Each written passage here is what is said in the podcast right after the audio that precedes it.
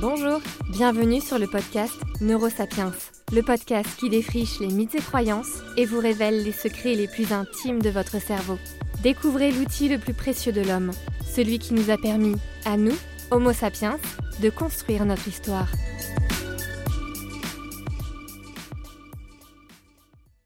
J'ai reçu de nombreuses fois la question suivante de la part des auditeurs de Neurosapiens. Pourquoi est-ce qu'on pleure? À quoi servent les larmes? Alors moi j'adore ce genre de questions parce que ça questionne quelque chose d'hyper fondamental chez l'humain. Mais en connaître la raison, c'est une autre affaire. Alors je vais vous faire une confession, et je sais que je suis pas la seule, mais j'adore pleurer. Je trouve ça hyper cathartique. J'adore la sensation de vide et d'épuisement qui s'ensuit. Et ça tombe bien parce que je suis une vraie pleurnicheuse. Je pleure pour tout.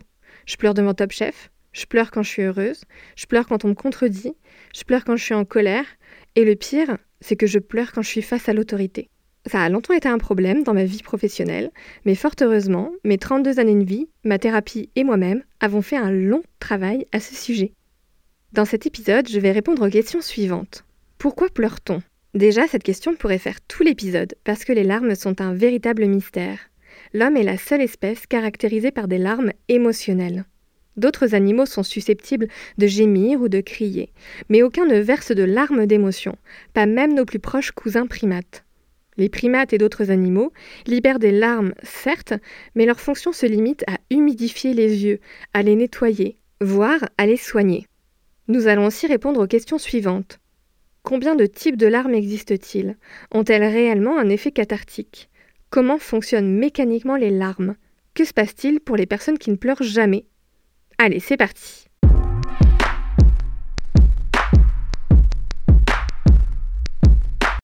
Pour commencer, il faut savoir qu'il existe trois types de larmes qui ont tous des objectifs différents. En premier, on va avoir les larmes basales. Celles-ci sont omniprésentes dans nos yeux. Elles sont constamment là. Leur rôle est d'empêcher que nos yeux ne s'assèchent. En deuxième, nous avons les larmes réflexes, qui servent à protéger nos yeux de toute agression ou irritation extérieure. Ce sont elles qui vont se déclencher face à la fumée, à un oignon ou même face à un vent très fort. Ces larmes existent chez les autres animaux. On les retrouve chez les vertébrés depuis des centaines de millions d'années, et certains amphibiens et reptiles ont également des larmes réflexes. Et enfin, en troisième, nous avons celles propres à l'humain, les larmes émotionnelles. Celles qui se déclenchent lorsque tu vois mourir la mère de Bambi ou lorsque tu as appris que Friends n'aura jamais d'adaptation en film. Mais la grande question est pourquoi pleurons-nous d'émotion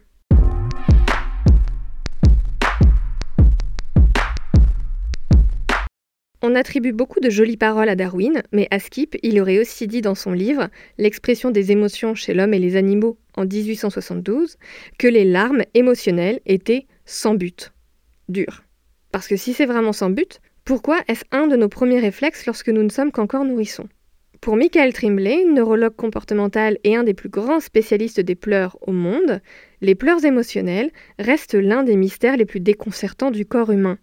Bien que d'autres espèces versent des larmes par réflexe sous l'effet de la douleur ou de l'irritation, l'homme est la seule créature dont les larmes peuvent être déclenchées par des sentiments. On se retrouve actuellement face à une pénurie d'informations sur les larmes parce que quand on étudie un comportement, on l'étudie dans un contexte, pas en solitaire.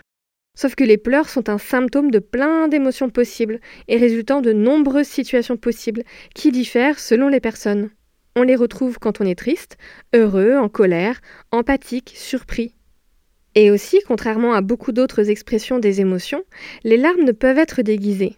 Les larmes sont un signal émotionnel que les autres peuvent voir. On reviendra sur cet élément crucial un tout petit peu plus tard. Ça a beau être difficile, pour tenter de répondre à cette question, on va aller voir du côté de notre histoire avec un grand H et on va aller voir du côté de l'évolution. Pourquoi l'humain a développé et conservé cette capacité à pleurer? Quel avantage évolutif a pu être conféré à ce liquide qui nous sort de l'œil? Depuis presque 100 ans, les scientifiques se posent cette question et énumèrent des théories parfois intéressantes et d'autres parfois farfelues. Par exemple, une théorie des années 60 disait que l'humain aurait évolué à partir de singes aquatiques et que les larmes l'auraient aidé à vivre dans l'eau salée. Alors l'idée tient pas, mais ça ferait sûrement un très bon film. En réalité, la théorie qui prédomine aujourd'hui est que si nous pleurons, c'est parce que les pleurs auraient un avantage évolutif.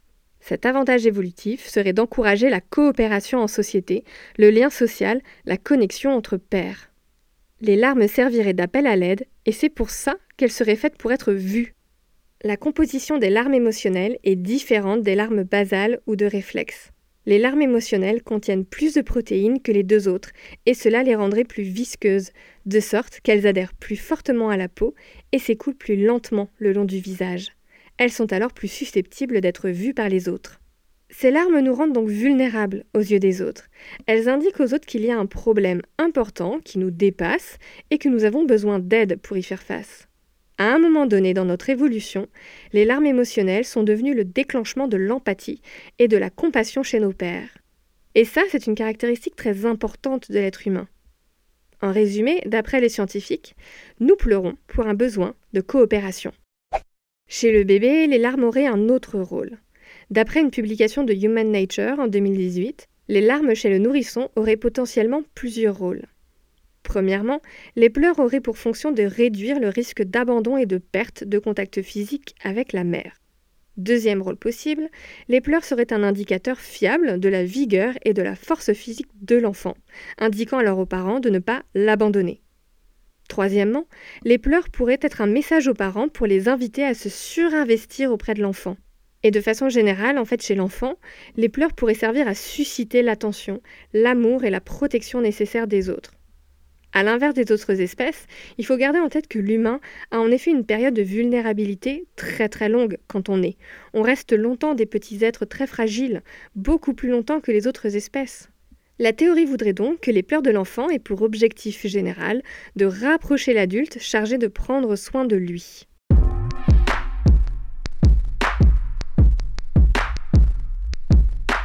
Pour le moment, je vous ai surtout parlé des larmes de tristesse, parce qu'elles sont les plus étudiées, mais aussi les plus courantes. Les larmes causées par d'autres émotions se font plus rares. Par exemple, nos pleurs ne sont causées qu'une fois sur dix par un événement heureux. Et chez l'enfant, les larmes ne sont jamais versées de joie. Quel sentiment se cache derrière les larmes de joie? Une étude menée en 2008 par Bilsma et Rothenberg, deux spécialistes des pleurs, consistait à demander à des étudiants de 35 pays de décrire dans quelles circonstances ils avaient pleuré pour la dernière fois. Les chercheurs ont constaté que lorsque les larmes étaient versées dans des situations négatives, les personnes étaient en proie à un mélange soit d'impuissance et de colère, soit d'impuissance et de tristesse. Et lorsque les pleurs avaient lieu dans des situations heureuses, l'impuissance était encore au rendez-vous. Cette fois, les personnes ne savaient pas comment réagir et se trouvaient désemparées face au bonheur. Elles ne savaient comment l'exprimer. Les chercheurs évoquent aussi l'hypothèse que les larmes de joie seraient plus le soulagement d'une souffrance antérieure. Donc par définition, les larmes de joie ne seraient pas des larmes de bonheur, mais des larmes exprimant une souffrance passée. Par exemple, les larmes d'un sportif face à une victoire seraient des larmes liées au relâchement de la tension due aux privations, aux blessures, aux obstacles rencontrés, aux sacrifices. Aussi, des larmes de retrouvailles seraient en fait l'expression de la tristesse et de la souffrance liées à la séparation qui referait surface. Alors je sais, c'est pas fun, mais malheureusement c'est la théorie qui prédomine.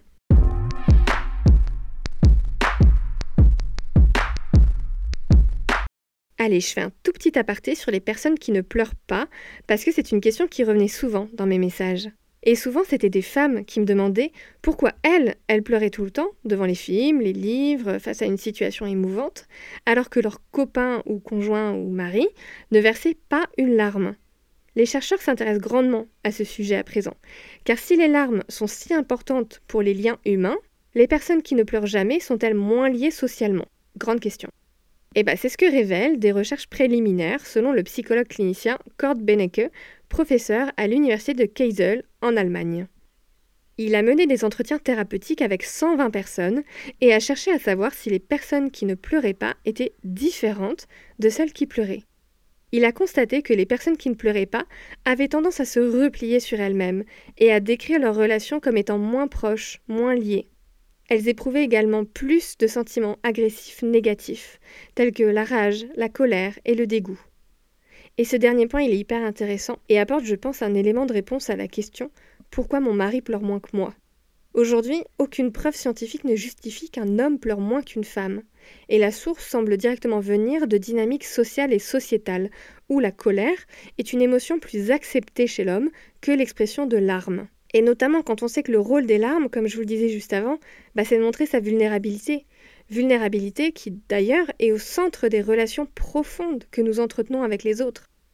Et pour ça, je ne peux que vous recommander vivement les écrits et les vidéos de Brené Brown, qui est une chercheuse américaine qui a longuement travaillé sur la vulnérabilité et son importance dans les liens qu'on crée avec les autres et dans l'amour qu'on crée avec les autres. Bref, finalement, la question qu'on me pose sur les hommes pleurant moins que les femmes tient plus d'une réponse sociale et les études sur le genre seraient plus pertinentes pour y répondre.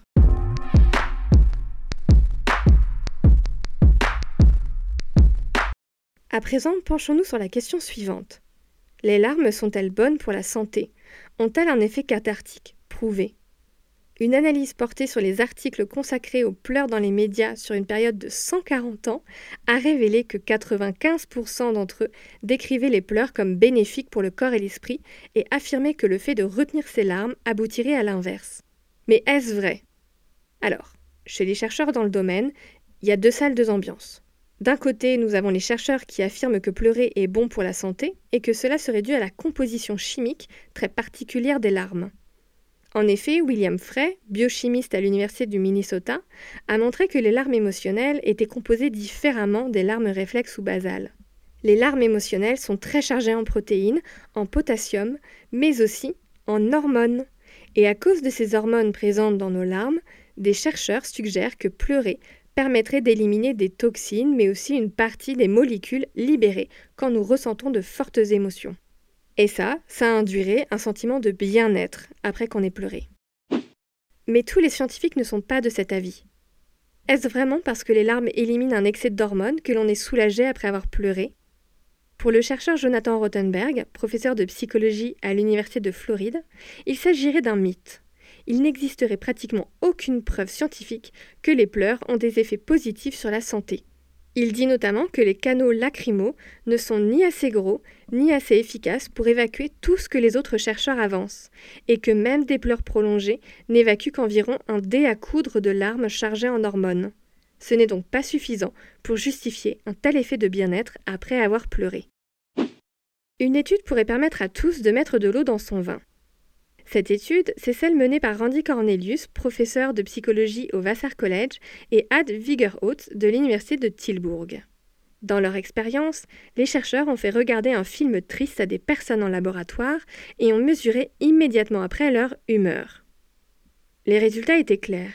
Les personnes ayant pleuré devant le film étaient de moins bonne humeur que celles qui n'avaient pas pleuré.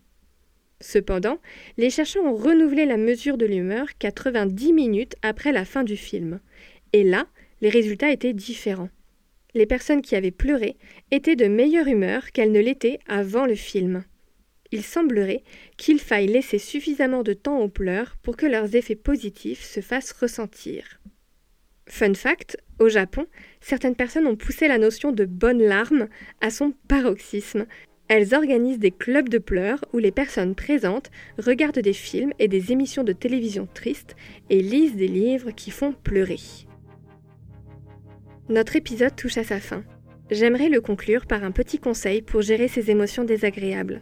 Aussi difficile que cela puisse être, la meilleure façon de gérer les sentiments difficiles, y compris la tristesse et le chagrin, est de les accepter. Il est important de s'autoriser à pleurer si l'on en a envie, de veiller à prendre le temps et à trouver un espace sûr pour pleurer si vous en avez besoin. Et je parle autant pour les hommes que pour les femmes. Sur ce, je vous souhaite une très belle semaine et vous dis à très vite.